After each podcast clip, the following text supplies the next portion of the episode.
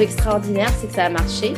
C'est-à-dire qu'à partir du moment où les gens se prenaient au jeu de construire euh, une loi, ils prenaient l'exercice au sérieux et il n'y a pas eu du tout d'excès ou euh, de propos déplacés. Et puis surtout, ça a permis un débat d'une très grande qualité au Parlement. La loi, elle a été adoptée à, la, leur quasi-unanimité, moins une voix à l'Assemblée, et, et pareil au Sénat.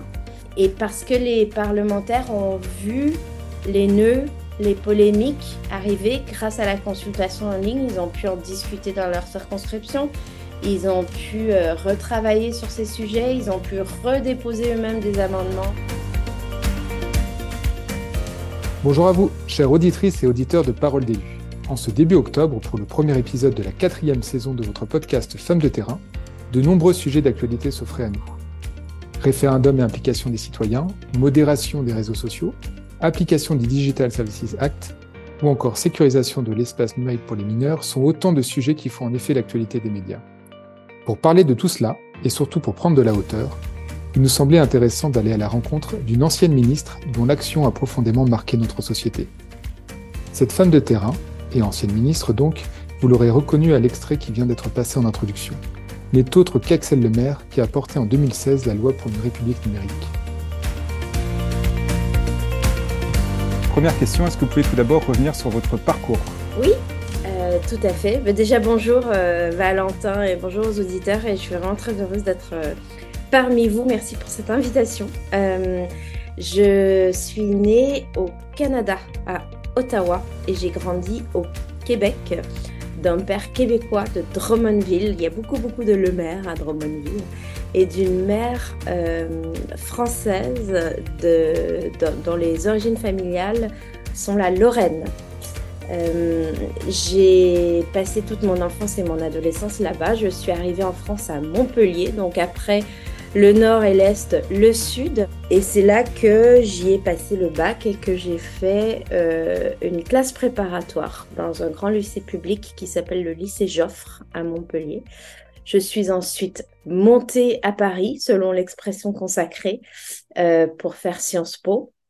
Après Sciences Po, j'avais l'impression d'avoir euh, euh, beaucoup de cultures que je pouvais étaler comme de la confiture, euh, mais ça m'aidait pas forcément à cuisiner le petit déjeuner. Et donc, je me suis dit que euh, il fallait que je me spécialise et je suis allée à la fac de droit.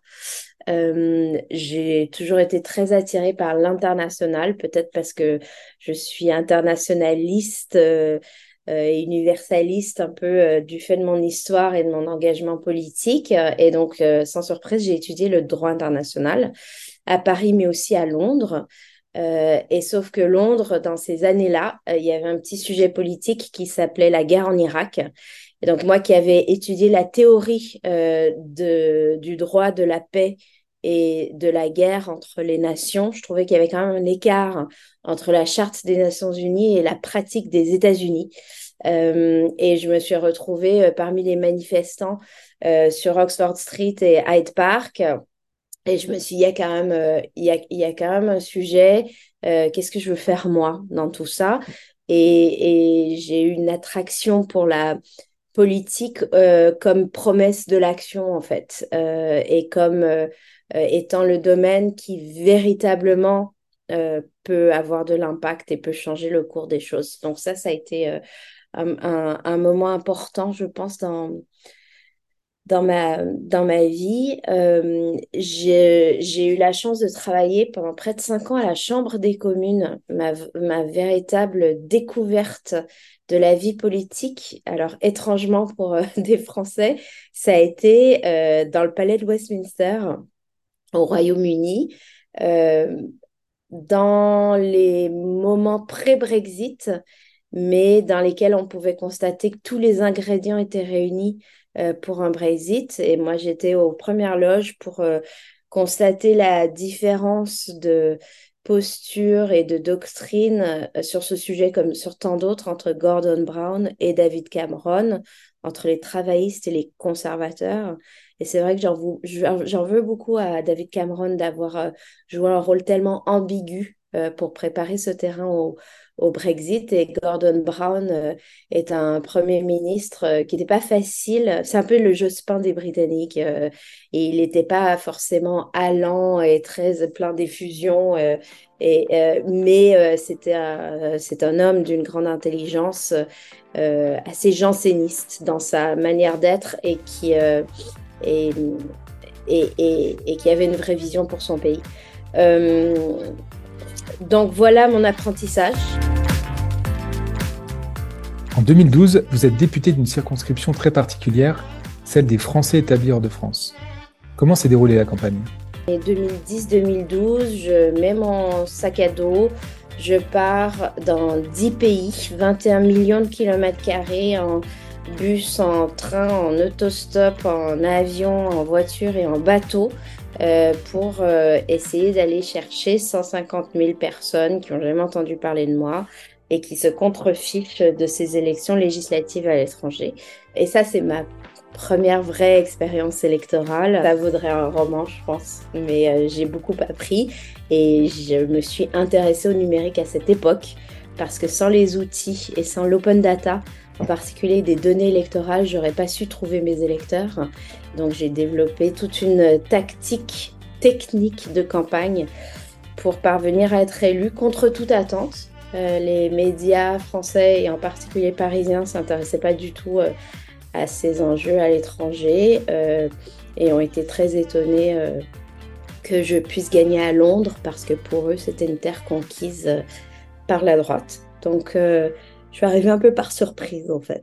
J'ai eu cette chance extraordinaire d'être élue. Je suis restée députée deux ans, ensuite trois ans au gouvernement. Ensuite, ça a été euh, un peu la mini-mini et très modestement, euh, j'utilise ces termes, traversée du désert parce que ça a été dur euh, de se réadapter à la vie parisienne, à la vie après la politique, euh, de faire seul un bilan de compétences, de se poser les questions de mon orientation professionnelle. J'ai travaillé plus de quatre ans dans un cabinet de conseil en stratégie. J'étais en charge des partenariats innovants internationaux et j'ai développé une offre vis-à-vis des clients sur le développement durable parce que je me suis rendu compte que quand on venait de la politique et qu'on avait fait du droit, ben finalement, euh, on avait une entrée en matière sur euh, les sujets environnementaux et sociaux et sociétaux qui était l'air de rien plus technique et plus pointu euh, que, que la plupart des gens et que ça, professionnellement, ça pouvait être euh, utile et reconnu. Euh, donc, je me suis spécialisée là-dedans. Ensuite, j'ai été attirée par la Croix-Rouge qui est venue me chercher. J'ai fait cette expérience de, du travail associatif et non pas de l'engagement bénévole. Euh, qui, à mon avis, est autre chose. Hein. Donc, j'ai découvert le S de RSE sur le terrain. J'ai aussi compris euh, les difficultés assez structurelles, je crois, du champ associatif, qui est une merveilleuse promesse d'organisation de la société et d'une place encore à prendre, à mon avis, entre l'État, les pouvoirs publics d'une part et les entreprises de l'autre. Euh, et là, au moment où je vous parle, je vais avoir une prochaine aventure professionnelle puisque je reviens dans le secteur privé. Alors, je ne peux pas citer l'entreprise, mais quand vous l'apprendrez, je crois que ça ne vous étonnera pas euh, parce que ça coche les cases de mes engagements et de mes expertises. Et j'y serai comme directrice du développement durable. Quelque chose qui, que je trouve très étonnant et qui est tout à votre honneur en, vous écoutant, c'est que généralement, euh, quand on a occupé des fonctions comme les vôtres, euh, on a voilà, on a un statut, on dit on maîtrise tout, etc. On dit je, découvre, j'apprends, il y a une certaine humilité. Mais c'est vraiment la conception que j'ai de la vie et de la mienne, parce qu'a priori c'est la seule sur laquelle je peux essayer de mettre en œuvre très directement, c'est que la vie c'est une exploration continue en fait.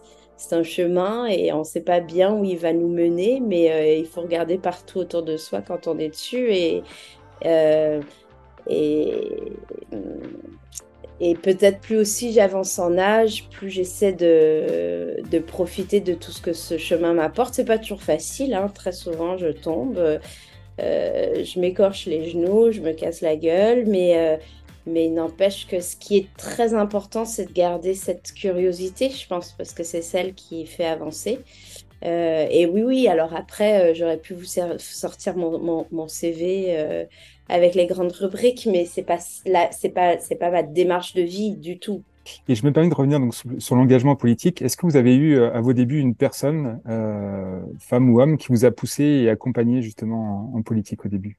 Ouais, en fait, j'aurais aimé. Et en fait, moi, j'ai pas de réponse facile à ce sujet. Et en tout cas, il n'y a pas une personne qui écrase toutes les autres dans mon panthéon politique. Euh, alors, ce qui est marrant, c'est que hum, il y a une part d'histoire, il y a une part de fiction déjà. Donc, dans l'histoire, euh, il, y a, la Troisième République en France où, euh, où je trouve que les parlementaires étaient euh, assez remarquable dans, euh, alors tout était à construire peut-être, hein, mais euh, dans les grandes lois qu'ils ont fait passer au 19e siècle et dans leur conception de, de la politique et la noblesse qu'ils mettaient derrière. Donc, je pense que les discours de, de, de, de la troisième à l'Assemblée nationale sont une source d'inspiration.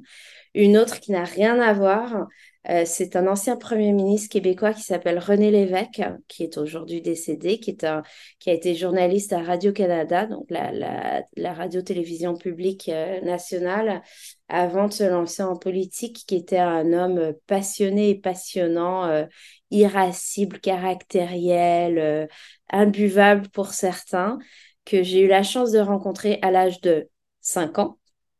Mon père m'avait traîné dans un meeting politique euh, et euh, j'avais attendu très très longtemps dans la fumée de cigarettes, les cris. Je crois que c'était un meeting de parti euh, et que c'était très tendu, que ça se passait plutôt mal pour le pour pour le représentant du courant de René Lévesque. Et moi, j'avais rien compris de tout ça. J'étais juste fascinée par cet homme. Il y avait sans doute derrière un bon transfert psychanalytique aussi hein, par rapport à la figure paternelle. Toujours est-il qu'à la fin du meeting, non, au milieu du meeting, j'étais allée le voir pour lui demander un autographe. Et il m'avait envoyé balader. Mais j'étais une petite fille de 5 ans. Et il m'avait envoyé balader. Et, et j'étais revenue en pleurant toutes les larmes de mon corps. Et là où c'est un grand homme, c'est qu'à la fin de ce meeting qui avait duré des heures, euh, où, où ça avait été un moment politique dur pour ce monsieur, il était venu me voir et il m'avait dit, je suis désolée, excuse-moi. Et il avait mis à Axel Lemaire, salut René Lévesque derrière une photo. Euh, et pourquoi René Lévesque était un grand homme? Parce que euh, il avait des convictions, euh, profondément ancré euh, dans l'histoire de son pays, de sa nation, de son peuple, euh, et aussi une réflexion intellectuelle puissante. il a nationalisé, par exemple, l'eau au Québec. Il a beaucoup œuvré sur le plan de l'éducation, de l'enseignement supérieur. Il a, il a construit des choses. C'est un bâtisseur. Une personne qui a joué un rôle important dans ma campagne électorale à la députation, c'est Borgen, femme politique danoise qui n'existe pas. Euh, c'est une série télévisée et la troisième euh, série est sortie il n'y a pas longtemps, donc il paraît que c'est plutôt l'âge, euh, le début du déclin pour Borgen, mais c'est l'histoire de l'ascension de cette femme politique qui est pleine euh, de sincérité, de conviction et qui se heurte à la réelle politique. La série est sortie en même temps que ma campagne. Moi, je faisais campagne en Europe du Nord. Il y avait un petit ton décalé. Il y avait et donc, Borgen, c'est devenu, enfin, mon équipe m'appelait Borgen, en fait. C'est devenu un running gag. Vous voyez, on était euh, complètement mystifiés par Borgen. Voilà, maintenant, on en rigole, mais, euh, mais je pense que l'air de rien, ça, ça, ça, a joué un rôle. Vous voyez, un peu comme West Wing aux États-Unis mm. a influencé l'arrivée au pouvoir de Barack Obama. Voilà, donc on a encore très modestement, Borgen a influencé l'arrivée au pouvoir d'Axel Lemaire. Voilà. Euh, et alors, plus proche de nous et, plus concrètement pour vous, euh, la candidature de Ségolène Royal à l'élection présidentielle a, pour une jeune femme comme moi à l'époque, ouvert un horizon des possibles. J'ai presque entendu le déclic dans mon cerveau lorsqu'elle, je, ne la connaissais pas, j'étais peu impliquée politiquement, enfin relativement peu active politiquement à l'époque, et ça a dégagé un horizon très, de manière très étrange, cette, idée d'ouvrir la voie et de, et de montrer que c'est possible pour les femmes. Ça a vraiment eu un, effet chez moi. Et puis, il y a deux hommes qui m'ont encouragé à me lancer. C'est Denis McShane, le député travailliste de la circonscription de Rotherham dans le Yorkshire, dans le nord de l'Angleterre, pour lequel je travaillais. Euh, Rotherham, c'est les Monty Python si ça vous dit quelque chose. Euh, donc, c'est une circo dure, hein, euh, désindustrialisée. Les grèves euh, des mineurs sous Thatcher ont, commencé là-bas. on est resté très amis avec Denis et lui m'avait beaucoup encouragé à me lancer. Et puis, la deuxième personne qui était un, ami de Denis McShane, très engagé dans les réseaux politiques européens, c'est Pierre Moscovici. et Pierre, c'était mon seul contact euh, au PS en France, en fait. Euh, c'était ma courroie de transmission parce que moi, je n'étais pas du tout une apparatchik, je connaissais personne. Et, lui m'avait dit euh, Vas-y, lance-toi dans la, dans la course à la députation. Et ça me paraissait tellement surréaliste lorsqu'il m'avait dit ça. Et c'est la première personne que j'ai appelée lorsque j'ai su que j'étais élue. Hum, donc, je pense que pour faire de la politique, on a besoin de pouvoir s'appuyer sur des gens qui croient en nous. Et il a joué ce rôle une question plus sur la loi pour une république numérique qu'on appelle euh, la loi Le Maire.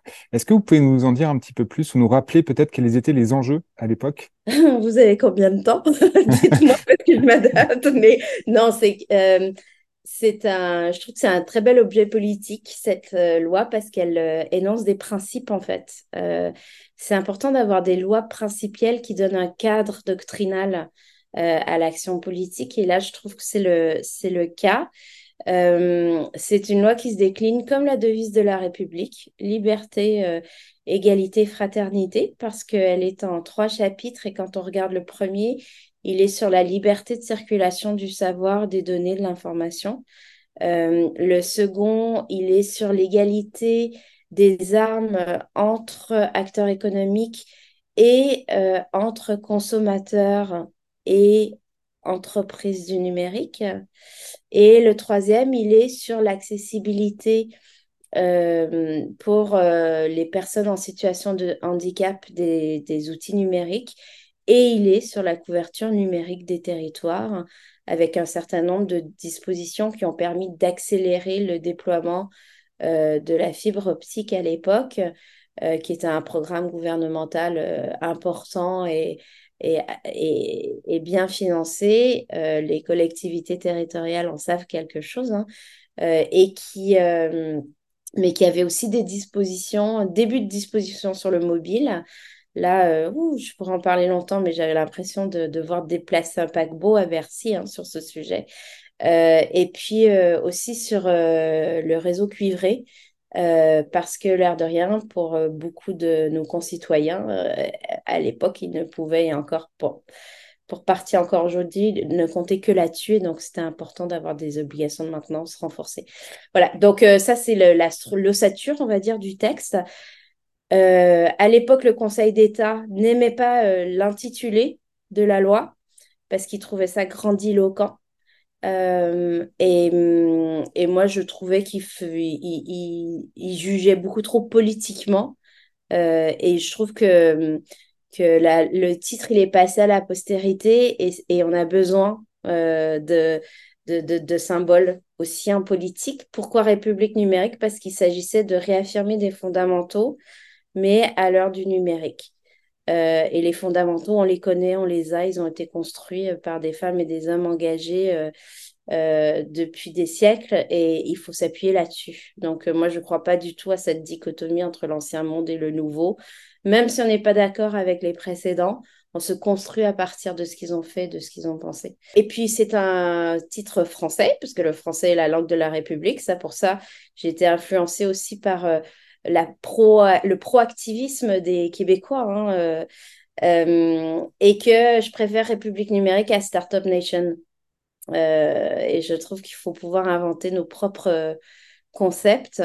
Et donc, c'est une loi qui parle d'open data, donc d'ouverture des données publiques, tout autant que de positionnement concurrentiel des géants de la tech et qui a préfiguré des textes européens comme le DSA et le DMA. C'est une loi qui prévoit la libre disposition de ces données personnelles, qui prépare l'arrivée du RGPD, euh, également qui euh, protège plus spécifiquement les mineurs en ligne, qui crée euh, l'incrimination de, de revanche pornographique, etc., etc. Donc il y a beaucoup de il y a beaucoup de dispositions en fait passées plutôt inaperçues à l'époque parce qu'un peu techniques, parce que qui ont eu un écho dans des débats publics de société depuis. Elle avait bien anticipé les évolutions à venir et c'est aussi peut-être le rôle d'une loi hein, de préparer la société.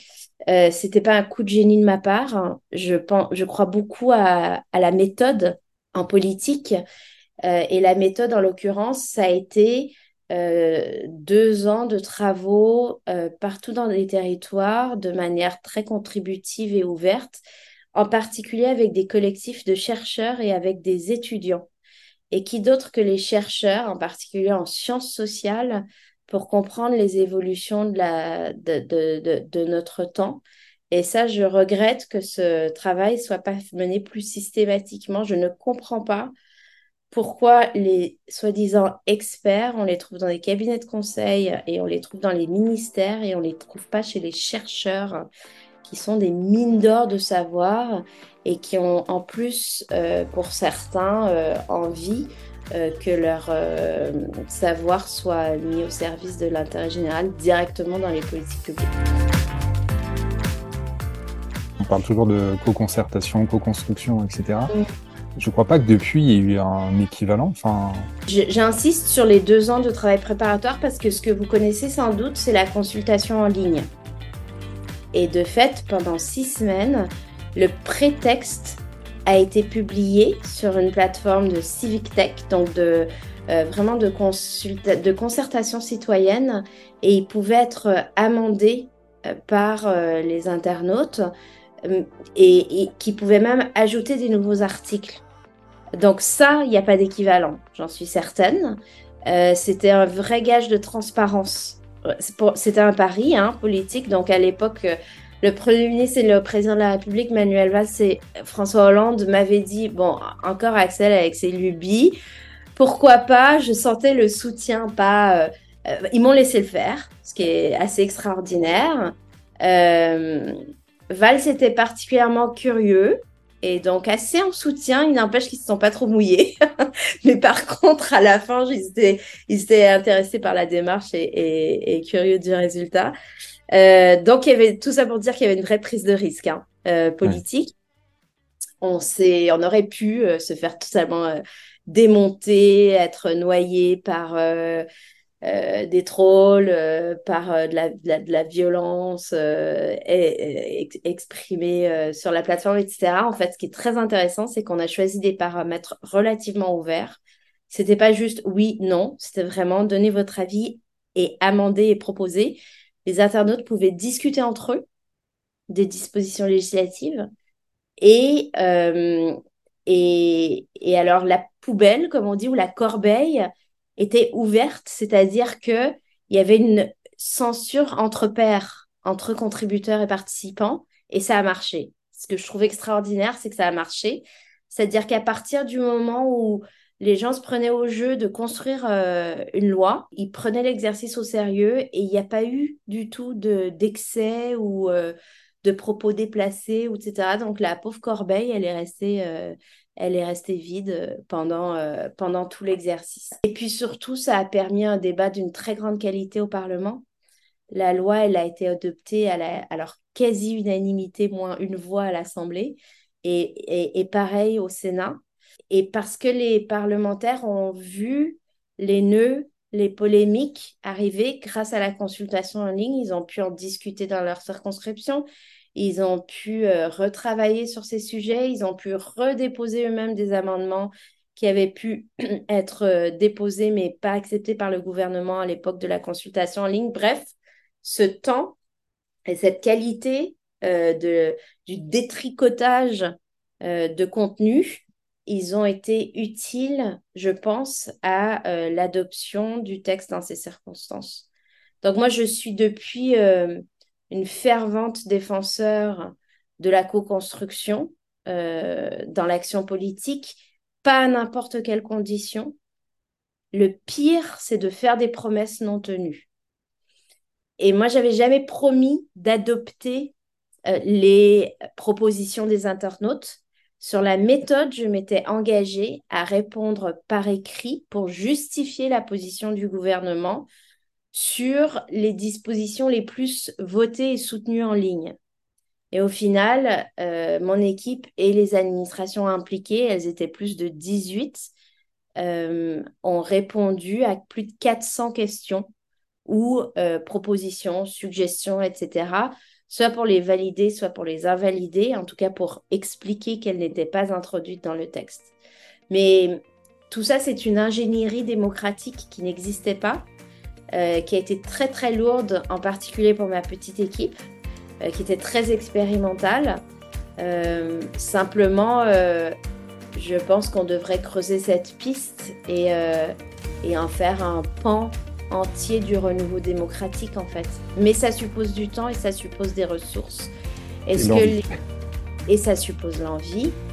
Mais est-ce qu'il faut de l'envie en ce moment ou est-ce qu'on n'a pas vraiment le choix euh, de se poser la question euh, de, l'état de notre démocratie? Je pense qu'on a un peu plutôt une, une urgence et un devoir d'expérimenter.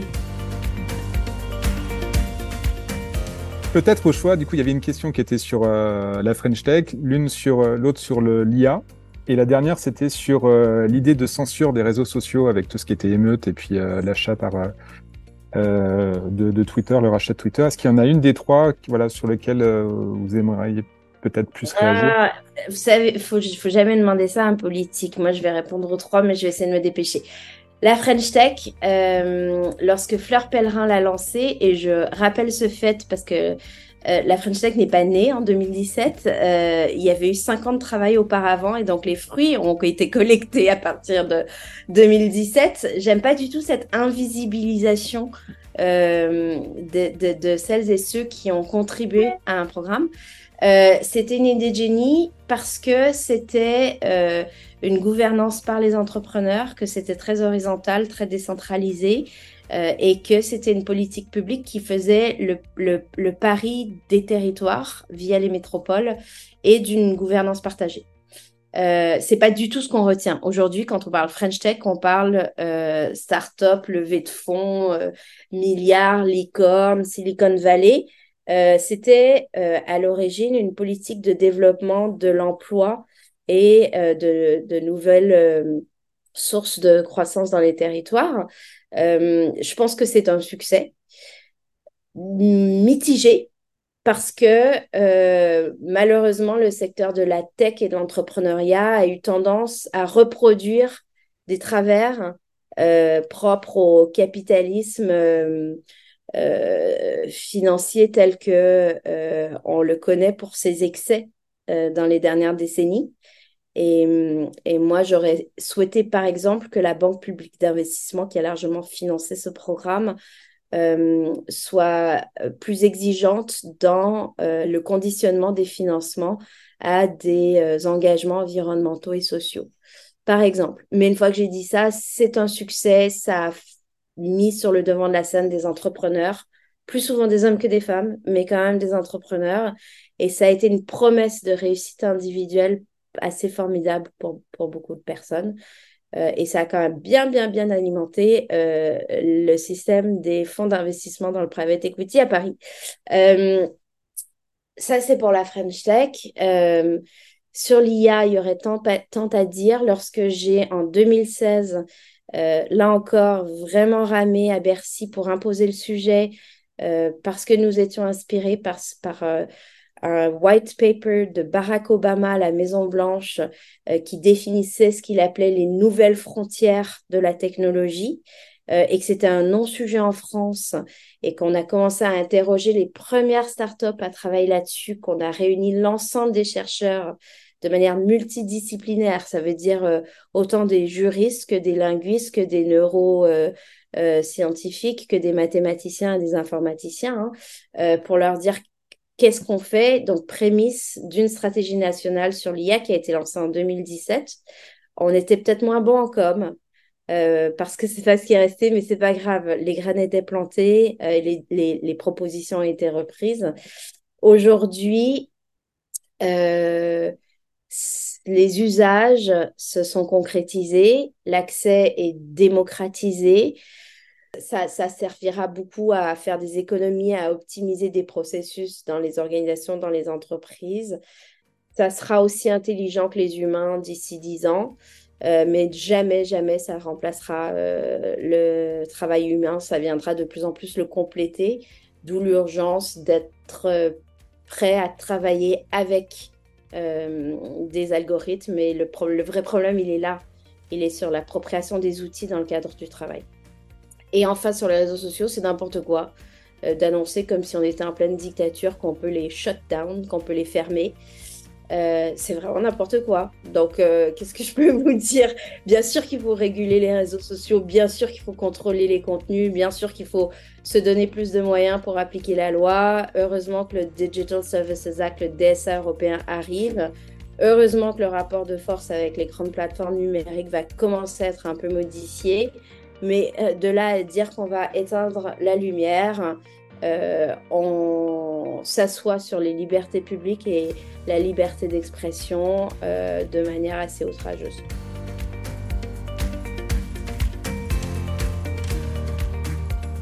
Ce nouvel épisode de votre podcast Femmes de terrain touche déjà à sa fin.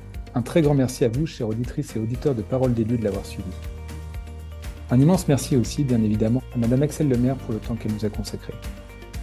Nous vous donnons rendez-vous mi-octobre pour un nouvel épisode dans lequel nous parlerons notamment quartier et politique de la ville, à l'occasion des 40 ans de l'association Ville et banlieue, les 18 et 19 octobre prochains à Lyon. C'était Femmes de terrain, saison 4, épisode 1, avec Axel Lemaire.